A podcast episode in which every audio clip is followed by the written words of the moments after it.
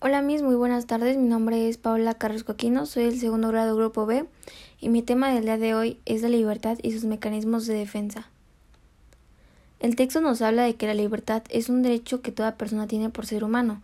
Consiste en poder pensar y actuar de acuerdo con las decisiones personales, siempre y cuando se respeten las leyes y los derechos de los demás.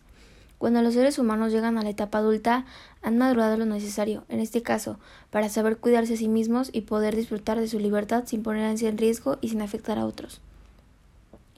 Las libertades fundamentales son inherentes al ser humano desde su nacimiento, es decir, son innatas parte de su naturaleza. Sin embargo, la libertad no siempre fue reconocida como un derecho fundamental. Su reconocimiento es un logro en la historia de la humanidad. Las libertades fundamentales son universales, porque se refieren a todos los seres humanos, sin importar género, edad, condición social o pertenencia cultural.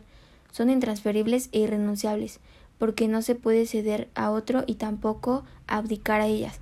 Son inaliables, porque son parte de la condición humana, es decir, todas las personas nacen libres por haber nacido humanos. Son imprescriptibles, ya que no tienen vigencia ni pierden validez. Tus libertades te acompañan siempre y además son jurídicamente exigibles lo que significa que puedes reclamar tus libertades de manera judicial. La gran mayoría de los países asume el compromiso de defender y respetar las libertades humanas, y para ello ha firmado acuerdos internacionales, documentos que reúnen los ideales comunes sobre la libertad. Aunque cada país tiene sus propias leyes, estos acuerdos representan compromisos étnicos, políticos y jurídicos entre varias naciones para respetar las libertades y los derechos humanos. En 1948 se aprobó la Declaración Universal de los Derechos Humanos, un documento de gran importancia internacional por contener una descripción de las libertades y los derechos humanos. En 1950, los derechos europeos llevaron a cabo la Convención Europea de los Derechos Humanos, con el objetivo de proteger los derechos y las libertades.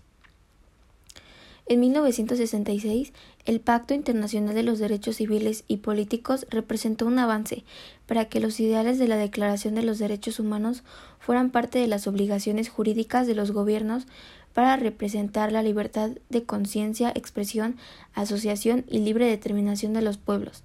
Se planteó que la ausencia de los derechos económicos, sociales y culturales es un impedimento para la libertad. En 1969, la Convención Americana sobre los Derechos Humanos señala compromisos de los Estados miembros de respetar las libertades de toda persona que esté sujeta a su jurisdicción, incluso los derechos económicos, sociales y culturales. Muchas gracias por escuchar, mis.